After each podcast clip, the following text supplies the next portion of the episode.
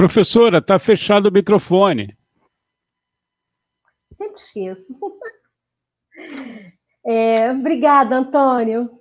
Boa tarde a todas e todos. É, mais uma vez, nós estamos aqui apresentando, né, reestreando novamente o Papo de Bel. É, o Papo de Bel surge no momento do no início da pandemia, com o objetivo de manter um contato maior com a categoria em relação a tudo que estava acontecendo, e inclusive também as demandas nossa aqui em Belfo Roxo. Então, ao longo desse, desse período, a gente conversou muito sobre a Covid, conversamos sobre os ataques à educação, né, sobre os problemas nossos, e hoje nós estamos aqui para conversar sobre é, uma PEC, né, uma emenda constitucional, que uma PEC, é, que o governo apresentou agora em dezembro, que é a PEC 32, que é que todos vêm chamando aí a PEC, é, a reforma administrativa. E para conversar com a gente hoje, é, convidamos é, Carol, é, Carol, que eu chamo ela de Carol, Carolina é, Galeaço, né? Isso, Galiano, é, Galiano. Se eu estiver errada, Carol, você me corrija, tá? É, assessora é, do DIEESE, uma sessão que o CEP tem, né? O CEP Central. Então, ela que nos dá todo o assessoramento em relação às nossas pautas aí na questão da nossa defasagem salarial, toda essa discussão mais no macroeconômico, é, a Carol é essa pessoa aqui simpática, né? Boa tarde, Carol. Muito obrigada de estar aqui hoje é, para a gente conversar um pouquinho, entendeu? Sobre e você nos passar um pouco o que, que de fato representa a reforma administrativa. Antes de iniciarmos aí da Carol falar, gostaria muito que vocês pudessem estar compartilhando essa nossa live, convidando os colegas, que a gente vai falar não só é, do que atinge a nossa categoria, né, é, enquanto servidor público, mas também o que, que essa reforma representa para o conjunto da classe trabalhadora, para todos aqueles que necessitam do serviço público. Então, ela não é essa live de hoje, ela não é unicamente restrita somente para nós servidores públicos que é importante, diz respeito aí à nossa vida funcional, né, é, a nossa carreira, mas também para todos aqueles e aquelas que não são do serviço público, o que, que essa reforma representa. Então, curtam, dá um like aqui, compartilhe, façam perguntas, vamos interagir com a nossa, com a nossa live de hoje. E, Carol, cadê você? Estou aqui, Zezé, tudo Boa bem? Boa tarde, querida, Boa tudo. Tarde. Muito obrigada. Eu que agradeço, eu agradeço mais uma vez o CEP, o Núcleo de Belfor Roxo, pelo convite, pela confiança. Estamos juntos. Então, é, vamos começar? Então, eu vou te avisando, tá? 15 a 20 minutos. Eu vou te avisando a cada cinco minutos. Eu te aviso aqui no chat, ou então eu apareço aqui. Quando eu aparecer, você sabe, ó, cinco minutos. Tá bom? Perfeito, professora. Muito, muito obrigada.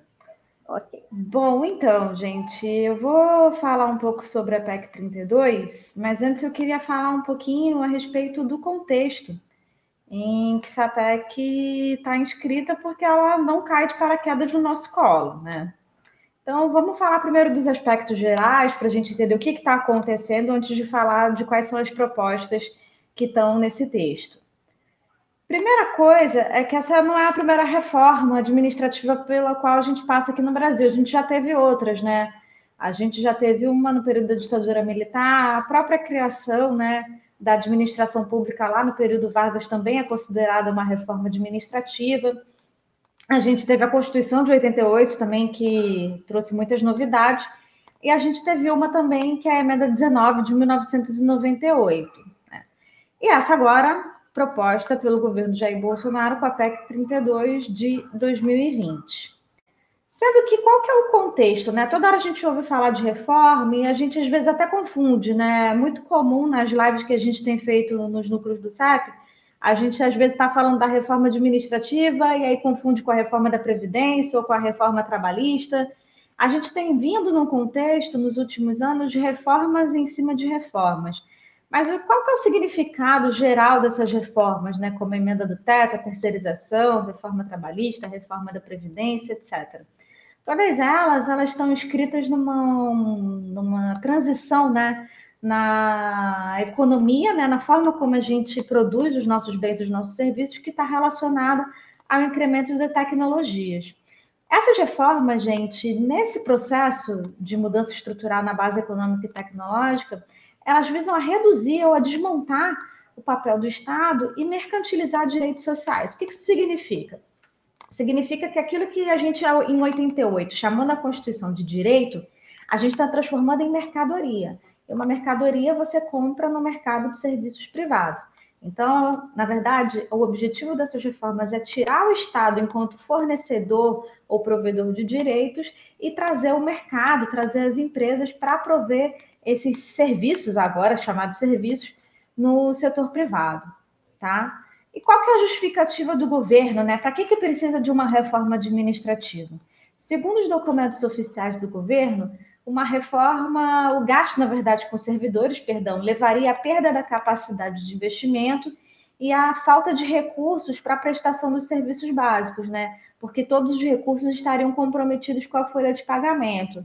Só que o que, que o governo não diz para a gente? O que, que o governo não conta? Que a emenda 95, aquela que congela os gastos da União, né, com as despesas primárias, que são basicamente as despesas relacionadas às políticas públicas, ela limita tanto o investimento quanto os recursos para a prestação de serviços básicos. Isso não tem nada a ver com remuneração do servidor. A outra coisa que não se fala é que teve medidas de contenção dos salários dos servidores. Por exemplo, vedação de reajustes nos próximos anos. A própria emenda 103, que foi a reforma da Previdência, também vai trazer economia né, para o governo, e isso não tem sido falado, né? É, às vezes o ministro da Economia aponta como se estivesse numa trajetória explosiva de gastos, o que não é verdadeiro. A outra coisa que é importante a gente lembrar é o seguinte: em boa parte dos municípios, em especial os menores, a administração pública muitas vezes é a maior empregadora. E como essa reforma ela não vai tratar só dos servidores federais, ela também atinge os servidores estaduais e municipais, então, a gente está falando que se a gente reduz os salários e piora as condições de trabalho, por exemplo, nos municípios, a gente vai ter uma série de problemas, inclusive para a economia local de muitas dessas cidades. Uma das falácias que se conta é que a máquina brasileira, o Estado brasileiro é inchado, tem muito servidor, etc, etc, etc. Só que, na verdade, se a gente for olhar para os outros países, o Brasil ele tem cerca de 12 servidores a cada 100 empregos, contando o setor público e o setor privado. Essa barra vermelha representa a média dos países da OCDE, que são os países desenvolvidos. Nesses países, em média, essa relação é quase 18, ou seja, o Brasil está abaixo da média dos países desenvolvidos no que diz respeito ao número de servidores em relação ao número total de empregos, né? E olha só quem são os países que têm a relação mais alta, lá na casa dos 30%, 25%. Noruega, Suécia, Dinamarca, Finlândia, né? Que são países reconhecidos no mundo inteiro, né? É, pelo estado de bem-estar social, pelas políticas públicas abrangentes que atendem boa parte da população, né? independente da, da, da condição de renda, né? Pelo contrário, esses países a gente percebe, inclusive, uma desigualdade muito menor do que aquela que a gente tem no Brasil. Só prefeito de comparação. Tem gente que fala também que o serviço público é ineficiente, que também não é verdadeiro, porque se você parar para pensar, o valor anual por aluno, que é aquele determinado pelo MEC, vamos olhar só o ensino médio. Então, o setor público tem cerca de R$ 4.600 por aluno por ano no ensino médio urbano. Sendo que, se você for olhar aqui no Rio de isso no Rio de Janeiro, tá? Esse valor aqui é só para o estado do Rio de Janeiro. Sendo que, se você for olhar uma, a média das mensalidades das escolas privadas é de 10 mil, quase 11 mil reais por aluno no ano. Então, quer dizer, se você for parar para ver o que, que o setor público faz, o que, que a educação pública faz com a quantidade de recursos que tem, na verdade, a educação pública ela é muito mais eficiente até do que a educação privada, nesse sentido de eficiente no sentido de fazer muito com pouco recurso, certo? A outra coisa também que a gente tem que ter na conta é que é o seguinte: Muitas vezes o juiz é usado como exemplo do setor de servidor público, só que o juiz é uma fração muito pequenininha dos servidores públicos, né? A maior parte dos servidores públicos são servidores municipais. E quais que são as atribuições prioritárias das prefeituras? Educação e saúde. Então a gente vê que quase 40% dos servidores, que é essa pizza aqui, são ou profissionais da educação básica ou profissionais da saúde. Né? Então, eu não conheço nenhum profissional da saúde, nenhum profissional da educação básica que seja o marajá ou parasita que o Paulo Guedes fala. Pelo contrário, quando a gente vai ver a distribuição de salários no serviço público, metade ganha até 4 mil reais, o que não é nenhuma fortuna, né?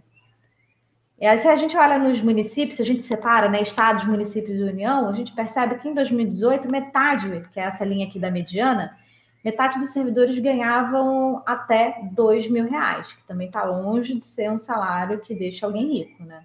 Nos estados, 3.600, 3.700 reais.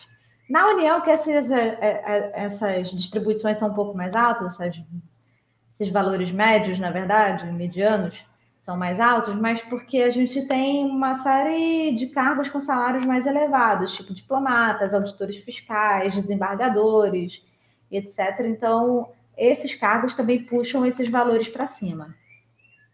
Por fim, gente, a gente tem que ter em mente que a proposta que está vindo do governo é uma proposta que ela privilegia o alto escalão em detrimento dos demais servidores. E quem seriam esses demais servidores? Aqueles que lidam diretamente na famosa linha de frente, não só da saúde, mas nas outras áreas, com o cidadão. Então, quando o ministro da Economia fala que o topo do funcionalismo ganha pouco, sendo que o topo do funcionalismo ganha cerca de 40 mil reais, mas é, quando esse mesmo ministro da Economia fala que seria um crime o Senado é, vetar um texto de um projeto de lei que falava da proibição dos reajustes para os servidores até o final do ano que vem, então a gente percebe que tem alguma coisa errada. Como é que é um crime reajustar salário de professor profissional da saúde, mas tem que reajustar salário de presidente de ministro do STF porque eles ganham pouco? Tem alguma coisa errada aí nessa escala de valores. E é nesse contexto, e é com essas pessoas, que a gente tem o projeto da reforma administrativa. Agora a gente vai detalhar mais um pouquinho. Quanto tempo a gente tem ainda, Zezé? Só para eu não me embolar aqui e não ficar falando demais. Tem 15 minutos. Tem 15 ainda? É, beleza. Tem, pode ir. Vai dar tudo certo, então. Então, vamos lá. A proposta, gente, tem muita gente que me pergunta, Carol, é verdade que não vai pegar os atuais servidores? O, o ministro da Economia, o Guedes, está falando que só para os futuros servidores, isso é verdade? Não, não é verdade. A proposta, ela afeta tanto quem está no serviço público quanto quem vai entrar, e eu vou além. Ela afeta, inclusive, quem não está mais, ou seja, os nossos inativos, que são os nossos aposentados e pensionistas. Eles também serão afetados se essa proposta passa do jeito que ela está. Eu vou explicar isso daqui a pouquinho, tá? Mas como é que ela faz isso?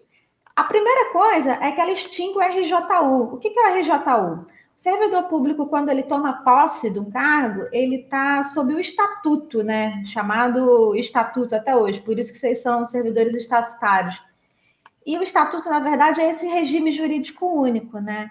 Que fala das normas, né, que é uma lei que determina os direitos e os deveres dos servidores. Então tem uma para a União, tem uma, tem na verdade duas aqui no estado do Rio e tem algumas leis específicas em cada município, tá? E como é que ela extingue, né, esse RJU, esse estatuto? Quando ela cria cinco vínculos diferentes de contratação.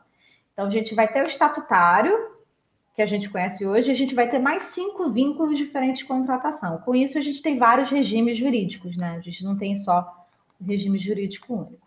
A outra coisa que é importante é que ela facilita o desligamento do servidor, ela flexibiliza a estabilidade. Daqui a pouco a gente também detalha isso um pouco mais. Além disso, ela possibilita a retirada de direitos e benefícios, inclusive de quem já está na ativa, de quem já tem estabilidade, ela incentiva os instrumentos de cooperação, a gente também vai falar um pouco mais detalhadamente sobre eles.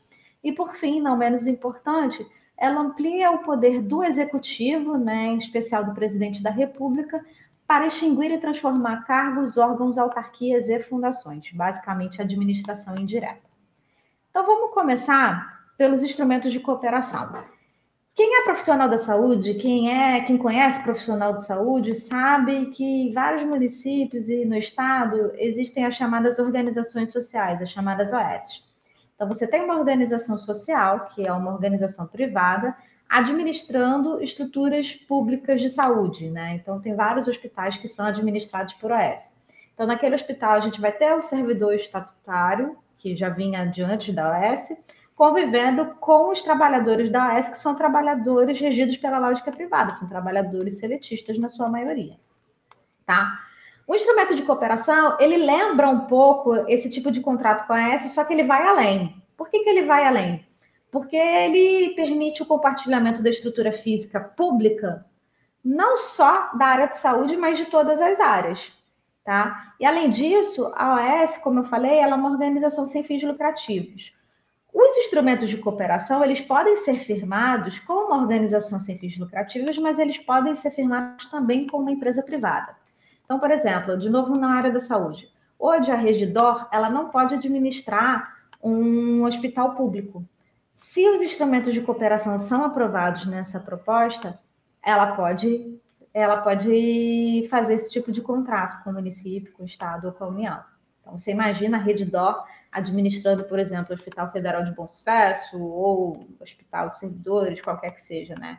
Poderia ser esse o caso. Agora vamos pegar o caso da educação. Imagina o pessoal do Todos pela Educação, o pessoal dos Amigos da Educação, lá da Viviane Sena, entrar com uma equipe de trabalhadores contratados por CLT para dar aula, para administrar as escolas dos municípios, as escolas da rede estadual. Então, é isso que o instrumento de cooperação permite. Ele é um instrumento que permite amplamente a privatização do serviço público, tá bem? E agora vamos falar dos tais vínculos, né? Os tais cinco vínculos, né, de contratação de pessoal na administração pública, né? A gente teria, se essa proposta passa, um vínculo de experiência, o cargo típico de Estado, o prazo indeterminado, o prazo determinado e o cargo de liderança e assessoramento. O que é o vínculo de experiência? O vínculo de experiência ele é mais uma etapa do concurso público. O que isso significa? Que não basta agora fazer uma prova, passar e ser aprovado nessa prova. Apesar disso tudo, você vai ter o concurso público, você vai ter a prova escrita, você vai ter a seleção e vai ter uma outra etapa que é esse vínculo de experiência, em que o servidor vai estar trabalhando e ele pode ou não ser mantido no cargo ao final de um período, provavelmente um ano, né? Sendo que o texto fala que uma parcela deverá ser dispensada. Ela não fala que vai, que pode ser, ela fala que deverá. O que isso significa? É, vai ter uma avaliação de desempenho desse servidor no vínculo de experiência. Se ele passar nesse vínculo de experiência, ele toma posse e vira efetivo. Se não, ele vai para o olho da rua, tá? Então, mas mesmo que todo mundo vá muito bem na tal da avaliação de desempenho, não vai ter vaga para todo mundo. Então, na verdade, é um uso é, de mão de obra barata e rotativa no né, serviço público, né? O outro vínculo, gente, é o cargo típico de Estado. Hoje, o cargo típico de Estado, ele é um cargo, digamos, do topo de carreira, né, do funcionalismo. Os diplomatas, desembargadores, magistrados, é, enfim, é, juízes, hoje essas figuras compõem o cargo típico de Estado. O que não significa que elas vão continuar sendo, porque a PEC fala que vai ter um projeto de lei que vai dizer quem é cargo típico de Estado ou não. Tá? E somente esses servidores do cargo típico de Estado é que vão ter estabilidade após três anos de efetivo exercício. E, além disso, eles são únicos que obrigatoriamente vão contribuir para o regime próprio de previdência. Então, vamos lembrar: Lembra que eu disse que os servidores inativos poderiam ser afetados com essa reforma? Então, se eu tenho só o cargo típico de Estado contribuindo para o regime próprio de previdência e está todo mundo contribuindo para o INSS, eu vou ter dificuldade de ter dinheiro, de ter arrecadação suficiente nesse regime para pagar as aposentadorias e pensões. Então, esse é um ponto. Pode ser que daqui a um tempo municípios, estados ou própria União digam que não tenham dinheiro para pagar a aposentadoria e pensão do servidor inativo. Mas, além disso, como se isso não fosse suficiente, a reforma da Previdência ela permite que os inativos sejam taxados novamente, que eles tenham que pagar uma contribuição extra nesses casos em que o déficit atuarial aumente. ou seja, em que tenha mais despesa programada do que recurso projetado para entrar. Então, é capaz desses servidores inativos serem chamados a pagar essa conta. Lembrando que o servidor na ativa hoje é o inativo de amanhã. Tá? O prazo indeterminado, gente, o que, que o governo está pensando para esse prazo indeterminado? Toda a parte técnica. Ou seja, saúde, educação, segurança, infraestrutura, todo mundo que tem carreira técnica passaria para prazo indeterminado. Passaria os próximos servidores, não os atuais, tá? Eles vão passar por o concurso, vão passar pelo vínculo de experiência, mas eles não vão ter estabilidade. Por quê? Porque vai ter uma avaliação de desempenho periódica. E se esse servidor ele não for bem avaliado, ele pode ser desligado da administração pública. Por fim, gente, a gente tem o prazo determinado e o cargo de liderança e assessoramento. O prazo determinado, ele vai passar, ele vai entrar no serviço público por um, uma seleção simplificada. Carol, o que é seleção simplificada? Não sei. Como você não sabe? A PEC não diz. Então, outro cheque em branco aí, né? Assina a PEC primeiro e depois a gente diz como é que vai ser a seleção. Se vai ser título, se vai ser entrevista, se vai ser análise de currículos, o que, que vai ser. Tá? E por fim, não menos importante, vocês já devem ter ouvido por aí falar que essa PEC é a PEC da rachadinha. Eu vou explicar por quê. Por causa desse cargo de liderança e assessoramento. Na verdade, cada chefe de cada poder ou ente, ou seja, cada prefeito, cada chefe de tribunal, cada governador, cada presidente, eles vão poder nomear e desnomear os seus cargos de liderança e assessoramento. Parece um pouco com o cargo em comissão de hoje, só que hoje, mesmo cargo em comissão, a prioridade para a ocupação desse cargo é do servidor estável de carreira. Se o texto passa como ele está escrito, essa prioridade cai e, na verdade, qualquer um vai poder ser nomeado como cargo de liderança e assessoramento. E aí, gente, vamos lembrar o que aconteceu no Rio não tem muito tempo. O atual prefeito nomeou uma, um monte de servidor que não tinha passado pelo concurso, enfim, que eram chamados de guardiões. Lembra disso? Então, esses guardiões, eles se enquadrariam nesse vínculo, no cargo de liderança e assessoramento, né? São esses caras que fazem, participam de rachadinha, porque esses caras, eles não estão a serviço do público, eles não estão a serviço do Estado, eles estão a serviço é, desse chefe que o nomeou. Tudo bem? Agora eu queria falar sobre estabilidade. Hoje, como é que você perde estabilidade? Através do processo administrativo ou através de decisão judicial, mas depois que você recorreu todas as, as instâncias possíveis. Eles querem mudar essa história das instâncias, então, se o servidor é condenado a partir da segunda instância, ele já poderia perder o cargo, tá? E uma nova forma que já existe previsão constitucional para ela, mas ela nunca foi regulamentada, é essa da avaliação de desempenho. Então, e aí vem um alerta, gente. A gente não tem certeza se essa avaliação de desempenho, até porque ela está nesse cheque em branco, se ela não pode ser aplicada para os servidores que hoje já têm estabilidade. Como a gente já tem há mais de 20 anos uma previsão que nunca foi regulamentada para essa avaliação de desempenho, a gente acha que quando ela vier, ela pode afetar também quem já goza da estabilidade hoje, tá? Sendo que a estabilidade, de novo, ela só vai valer para o cargo típico de Estado, porque os demais cargos eles vão estar sujeitos a uma outra lei complementar, outra lei ordinária, que vai dizer como vai funcionar o desligamento dos servidores. E aí eu queria chamar a atenção para um ponto. O texto da PEC, ele é muito feliz quando ele diz que não se pode desligar servidor por motivação político-partidária. Todavia, a gente sabe muito bem que essa motivação político-partidária, ela pode vir travestida de uma avaliação de desempenho considerado insuficiente. Então, todo cuidado é pouco nesse caso. Tá? Aqui são o detalhamento dos vínculos, etc. Outra coisa que é importante, que isso afeta também quem já está no serviço público hoje. A PEC, a proposta, ela veda a concessão de alguns direitos e garantias. Eu não vou citar todos aqui, mas eu vou citar alguns como exemplo. Por exemplo, férias superior a 30 dias, isso pega bastante profissionais da educação, adicionais por tempo de serviço, é, reajustes retroativos, licença decorrente de tempo de serviço, evolução na carreira baseada exclusivamente em tempo de serviço, que aí tem muito a ver com os planos de cargos e salários, os planos de carreira, e ela proíbe que haja redução da jornada sem a redução respectiva do salário, tá? Entre outras coisas.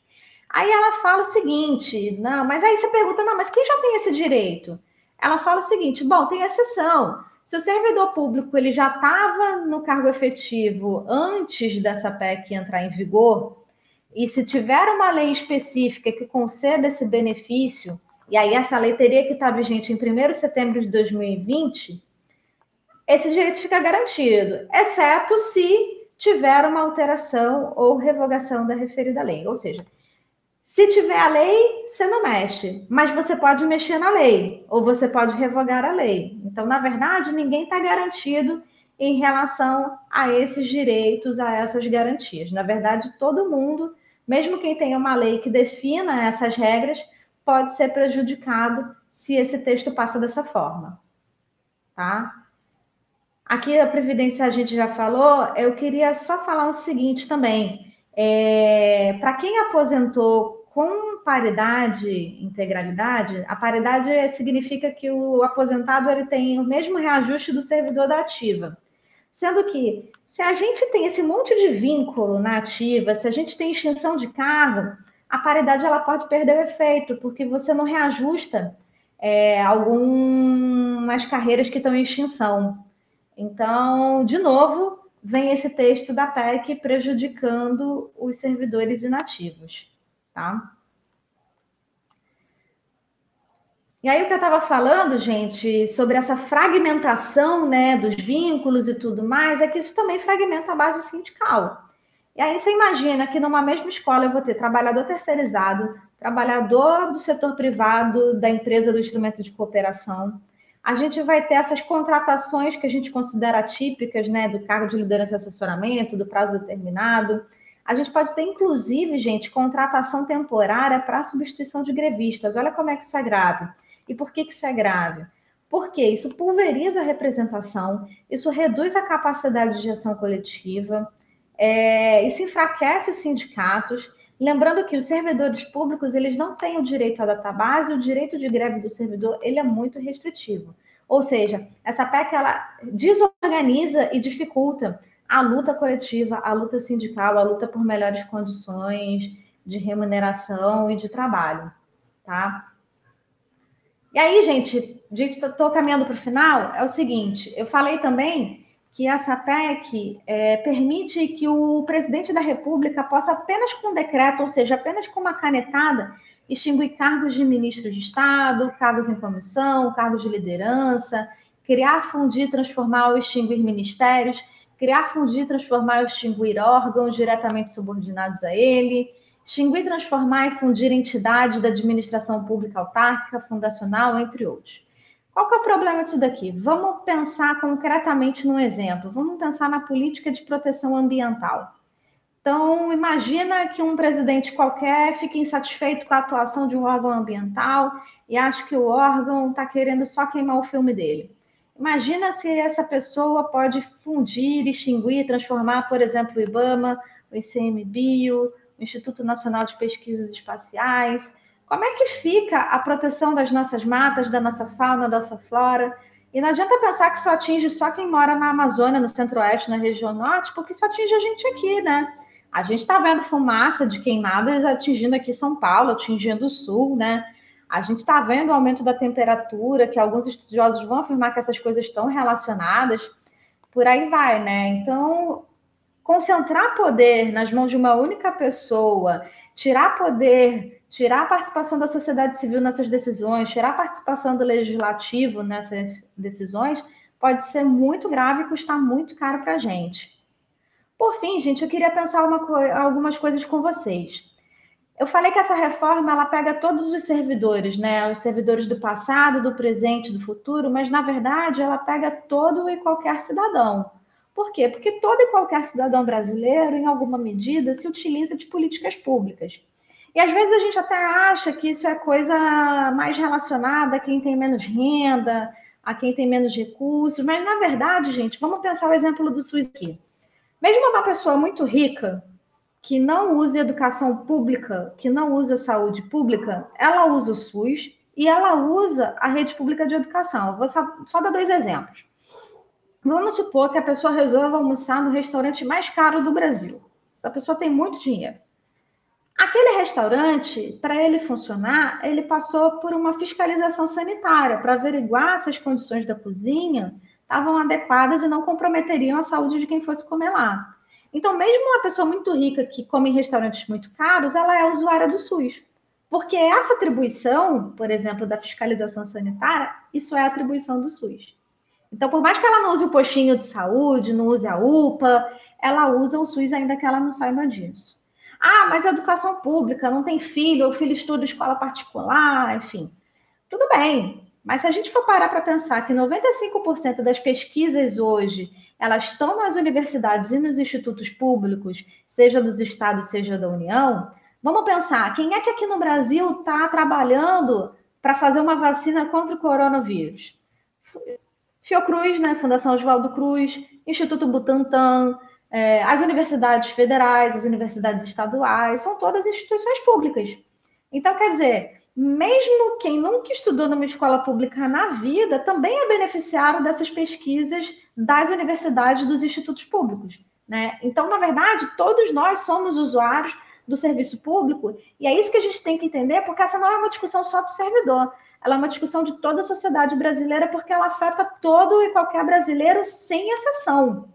Então, na medida que a gente precariza a condição de trabalho do servidor, a gente dificulta o acesso a direitos, a gente dificulta o acesso a políticas públicas de uma sociedade inteira. Tem muita gente que acha, por exemplo, que a estabilidade é para o servidor ficar sem trabalhar e não ser mandado embora. Não, a estabilidade é para o servidor poder trabalhar em paz, sem qualquer intervenção do prefeito, sem qualquer intervenção do governador. É para ele ter a tranquilidade de que ele vai poder exercer o trabalho dele da forma mais técnica possível, da forma que vá melhor atingir o cidadão do que por pressões político-partidárias. Então a gente tem que ver que a estabilidade, na verdade, se a estabilidade é flexibilizada, não perde o servidor, perde a sociedade, né? Então eu vou encerrando por aqui, que eu acho até que eu já extrapolei, né, Zezé? É porque é tanta coisa que se me deixar, eu vou ficar aqui até meia-noite, mas eu não vou fazer isso com vocês, não. Seu microfone está fechado. É muito. Não, extrapolou só um pouquinho. Um pouquinho controlável.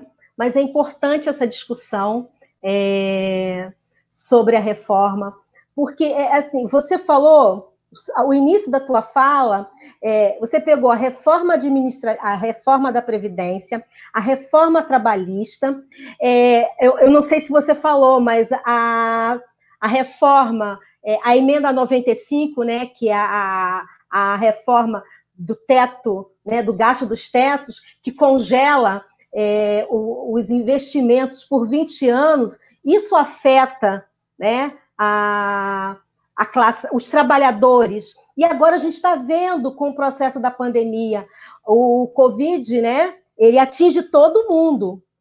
Todos, ninguém está imune a esse vírus, mas o tratamento, nem todo mundo tem acesso a um tratamento. Então, quem depende do SUS, nos casos aqui do Rio de Janeiro, que está aumentando cada vez mais, é, tem pessoas já morrendo na fila para o atendimento do, uma, do UTI. Então, é, é, é, muito importante essa discussão. E aí eu, eu vou trazer é, outra coisa, gente. Vamos, quem é, curtam aí, façam perguntas. A gente já vai estar tá abrindo aí para as perguntas, tá bom? Uma coisa importante, é, e aí eu vou trazer aqui para a nossa realidade de Belfor Roxo. Belfor Roxo vivia, Carol, é, até meados de 2012, um número muito grande de contratados, de terceirizados dentro do magistério. Era muito um número maior do que a legislação permitia é, de terceirizados. E isso dificultava, inclusive, a mobilização, dificultava as lutas. E aí tinha, tem uma coisa que eu falava muito, que são os currais eleitorais. Então, os, veria, os vereadores indicavam direção de escola, os vereadores indicavam quem ia trabalhar dentro daquela unidade escolar, quem não ia, né? Os, em épocas de eleição, essas parte dessas pessoas tinham que sair para fazer a campanha desses vereadores e do prefeito, do secretário de educação, desde que for. A gente, com muita luta, conseguiu aqui um concurso, dois concursos públicos e conseguimos botar é, praticamente 100% dentro da rede de é, servidores efetivos, que deu um, outra, um outro gás na rede. Infelizmente, essa, isso vem decaindo em função é, falta de reajuste, falta de, de, de investimento dentro, abre-se concurso em outras redes com salário melhor, a categoria vai. Quando você fala é, nas demissões, que, é, e isso, isso principalmente nas, nos municípios, né, é, entra um político, um vereador, e sai outro, né? Não vou falar que são igual, semelhante aos guardiões do Crivella, mas é um pouco nesse sentido. Mudou a eleição, se você não comunga com a reforma administrativa, se você não comunga com, a, com os interesses políticos daquele candidato eleito, você pode ser mandado embora, não é isso? Ou eu estou errada na minha fala? Não, não está errada não, Zezé. Pensa o seguinte, imagina que você vai ter que ser avaliada periodicamente, seu desempenho tem que ser avaliado periodicamente. E aí vamos supor que o seu superior é alguém enquadrado como cargo de liderança e assessoramento. E vamos supor que esse cara é cupincha do prefeito. Ele sabe que a Zezé é oposição ao prefeito. Com Olha dois... só, a gente vai manter a Zezé? Claro que não. A gente quer os amigos, não é? É isso. Gente, é importante de pensar o seguinte: é, assim como a reforma trabalhista fez em 2017 com o setor privado, não é que essa reforma ela está criando coisa nova, ela está legalizando aquilo que as prefeituras já fazem, que os estados já fazem, mas que fazem de forma ilegal. Né? Que é aquilo que você estava falando. Tipo, já havia terceirização, mas assim, até onde eu lembre, a forma de contratação no serviço público é o concurso. E o terceirizado, ele não é concursado. Então, pera, a gente tem um problema aí, né? Um problema do que, que o município deveria fazer e não está fazendo. Então, essa reforma, assim como aconteceu com o setor privado, ela vem para legalizar aquilo que é ilegal. É, é, é, sem contar todo o processo de corrupção, né? Exato. Que, que, que põe aí. E o que foi a reforma, a reforma da Previdência, que o que, que o, o Guedes fez? Ele fatiou a reforma, ele não deu a reforma completa e vai mandando aos poucos o Congresso. Assim também é a reforma administrativa. É importante, é importante que a categoria consiga compreender isso, que os funcionários é, administrativos, os professores, compreendam o que está por trás dessa reforma, né, dessas reformas, e nesse caso, a reforma administrativa, porque ela não vai atingir só a gente, só quem é servidor público, ela atinge o meu irmão, que não é servidor público, ela atinge o nosso vizinho. Então, essa luta é o conjunto de quem precisa do serviço público. Eu vou abrir aqui, porque tem algumas perguntas, Carol, para fazer. Antônio, você pode me ajudar, né? Aparecendo perguntas aí, você já apareceu algumas aqui. É... Aqui, olha, foi Rosângela, não, Rosângela não. Diogo, Diego, Diego, por que os políticos militares, que os políticos, militares e judiciário não entram na reforma? O número de benefícios nessa carreira é enorme e, ao meu ver, pesa muito nos gastos públicos. Ah, deixa eu ver se tem outro. Tá. Ah, Afrânio.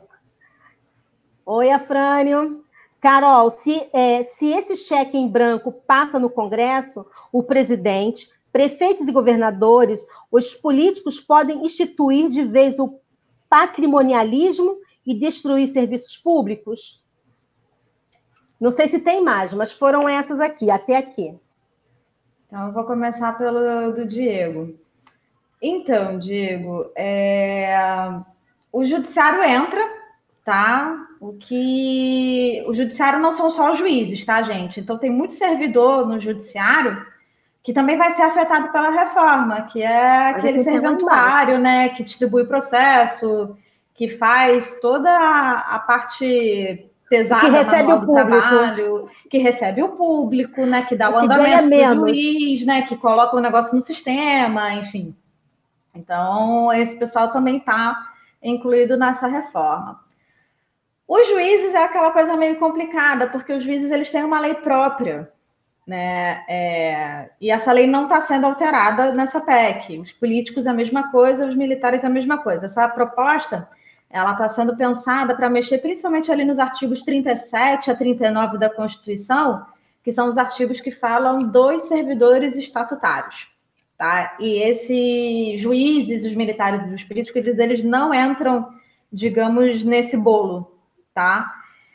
Aí também a gente sabe que tem interesses políticos, tem a poder de barganha, tem a base eleitoral do atual governo, enfim, tem uma série de questões que a gente que a gente sabe a resposta do porquê que eles não entram, ou não entram, ou entram de uma forma mais branda, por exemplo, tá? Isso é um ponto importante.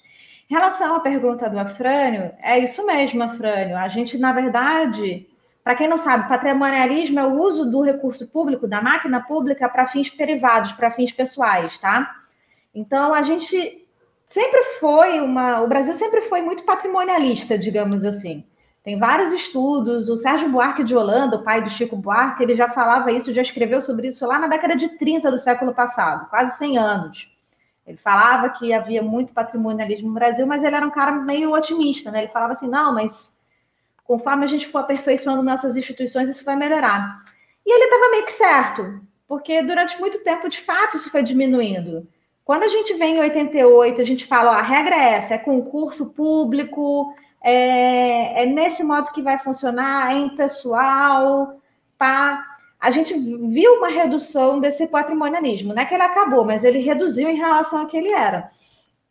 E aí, essa PEC, de fato, você tem razão, ela é um passo para trás porque a gente volta a priorizar relações nessas bases, né? Não na base da impessoalidade, mas na base do apadrinhamento, né? Do, dos As compadres, etc. Exato. Os currais eleitorais, que nem você falou, Zezé, que a gente vê isso acontecendo, inclusive em algumas escolas, quando, principalmente quando não tem eleição direta para diretor, a gente vê acontecendo pra caramba.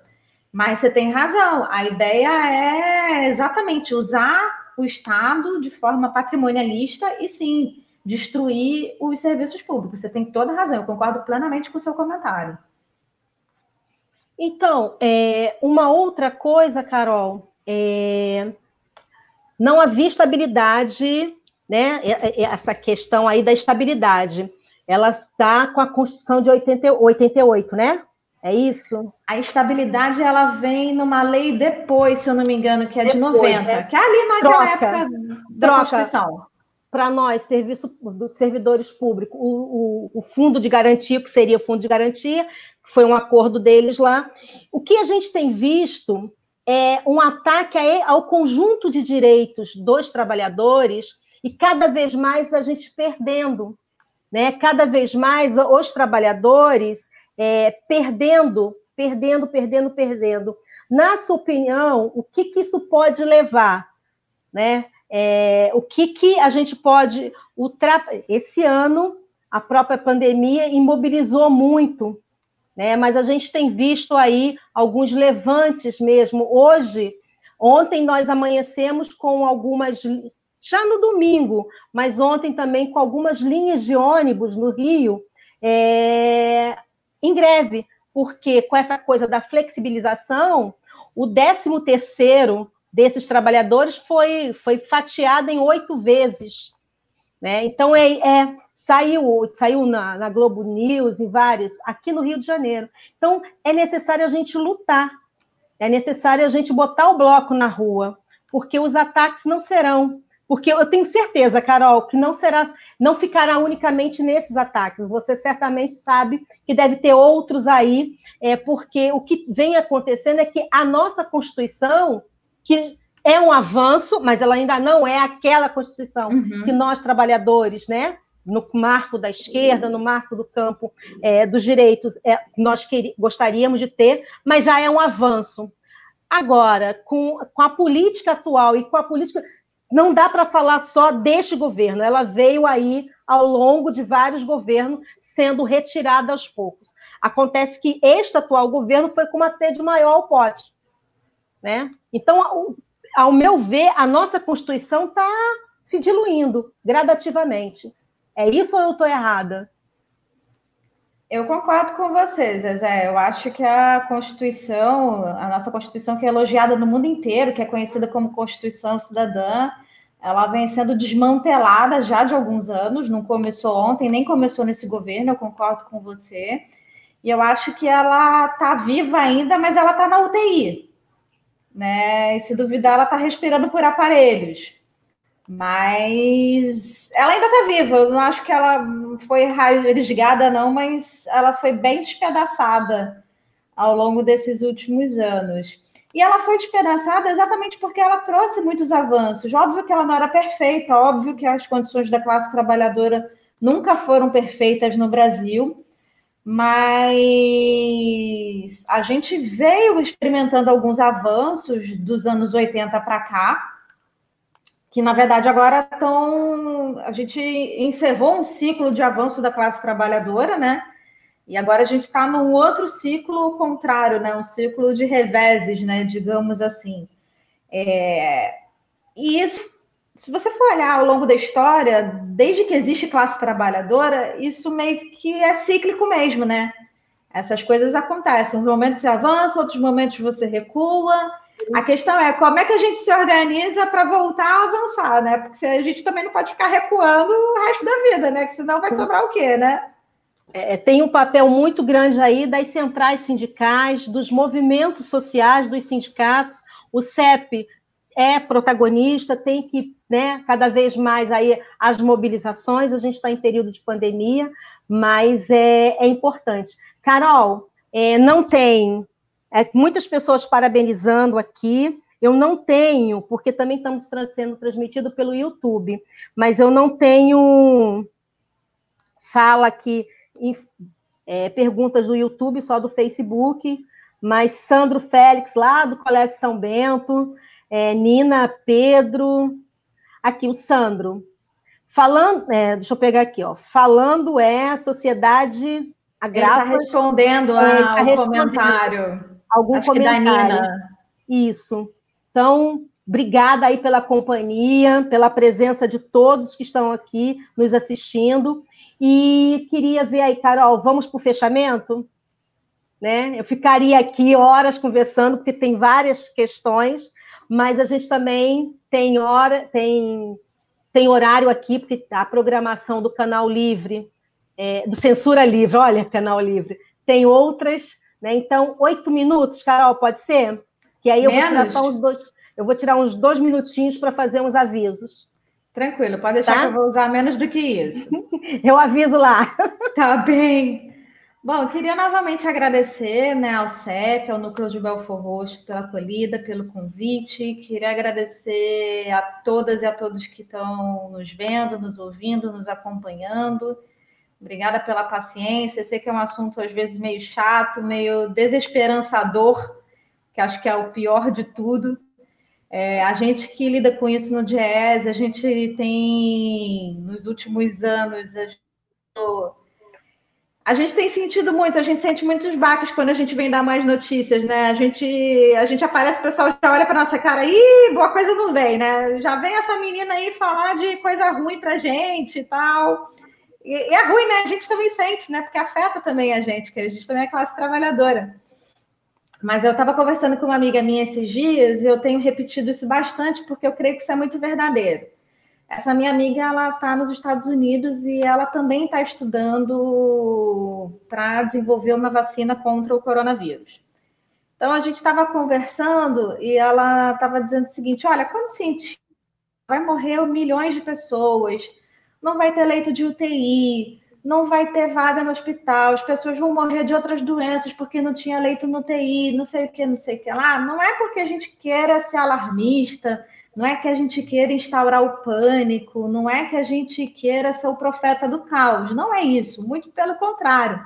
Quando a gente fala que a gente está trazendo o pior cenário, olha, o que pior de, que pode acontecer se ninguém fizer nada é isso, Quando eu falo para vocês, olha, o pior que pode acontecer se essa PEC passar e ninguém fizer nada é isso, não é para desanimar vocês, não é para alarmar, não é para desesperançar. Muito pelo contrário, né? É para exatamente para que a gente possa se organizar e possa reverter o quadro. Que ela falava para mim era o seguinte: quando a gente fala não vai ter leito de UTI, a gente está dizendo, por favor, se organizem, criem mais leitos, criem mais hospitais, vamos correr atrás de uma vacina, pessoas não saiam de casa, se protejam. Aqui é a mesma coisa, né? CEP, profissionais de educação, trabalhadores, olha, se a gente não fizer nada, vai dar ruim. Mas se a gente se organiza, se a gente tenta buscar uma construção coletiva, se a gente tenta buscar formas alternativas de lidar com essa crise, se a gente tenta buscar formas de pressionar o Congresso, a Câmara, o Senado, o presidente da República, será que a gente não consegue mesmo fazer nada? Será que a gente está tão imóvel? Será que a gente está tão apático assim? Eu penso que não. Então, a ideia não é desanimar vocês, mas é convocar vocês para a luta porque na verdade a gente não tem nenhum direito que esteja plenamente assegurado. A primeira luta é conquistar o direito, mas a segunda luta que é permanente é manter, e isso é sempre é um processo permanente, né? Os nossos netos e bisnetos e as gerações que vão suceder vão continuar lutando para que a gente possa ter uma sociedade democrática, para que a gente possa ter direitos, até que se estabeleça uma outra ordem vigente. É isso, Zezé. Muito obrigada novamente. Obrigada pela recepção, pela acolhida aqui. Estava. Obrigada, Carol. Muito obrigada. Outras vezes, né? Vai, haverá outras vezes, outras oportunidades. A gente está com o tempo um pouco espremido, mas, pessoal, falando sobre a luta, assim como a Carol aponta aí, né, que é necessário a gente para a luta, as centrais estão organizando movimentos é, em relação de lutas contra a reforma administrativa. Eu estava procurando aqui para falar as datas, porque novembro, agora é dezembro, nós temos aí mobilizações sim. Então, acessem aí, é, a CSP com Lutas está com no site, tem as datas aí, tem vários, as centrais estão, o CEP também tá? com, com mobilizações. Então, é importante a gente pôr o bloco na rua. Agora, entendendo que essa luta não se restringe somente à questão da nossa estabilidade, ela vai além, tá? E ela não restringe também só, é uma luta só dos servidores públicos, é uma luta do conjunto dos trabalhadores principalmente da grande massa de trabalhadores que necessita do SUS, da escola pública, de todo do conjunto de serviços públicos. Então, é necessário a gente é, cada um tem as suas diferenças políticas aí, mas nesse momento é importante unificarmos a luta é, e, e marcharmos juntos, tá bom? A outra discussão é que o CEP Belfor Roxo é, está fazendo um chamado para quem é filiado ao CEP por outras redes que entre em contato aí com a direção do sindicato, com a Frane, com a Ângela, é, porque a gente precisa discutir aí é, algumas questões sobre o 13º de 2016. Então, a gente aproveita aqui para que vocês entrem em contato. Quem é, trabalha na rede de Belfo Roxo filiada ao CEP, mas por outras redes, seja do Estado, Nova Iguaçu, São João de Meriti, seja onde for, né? Então, obrigada, obrigada, Antônio, por fazer essa transmissão aqui pelo Censura, é, pelo Censura Livre. A gente se vê no próximo é, Papo de Bel. Mais uma vez, Carol, obrigada aí. É um setor, uma sessão do DIEESE que nos ajuda com. É, com, com dados, com elementos, né, com, com técnico, é, índice técnico, para que a gente possa também estar organizando aí a nossa pauta salarial, as nossas reivindicações. Então, boa noite para todos, até a próxima. Tchau, gente.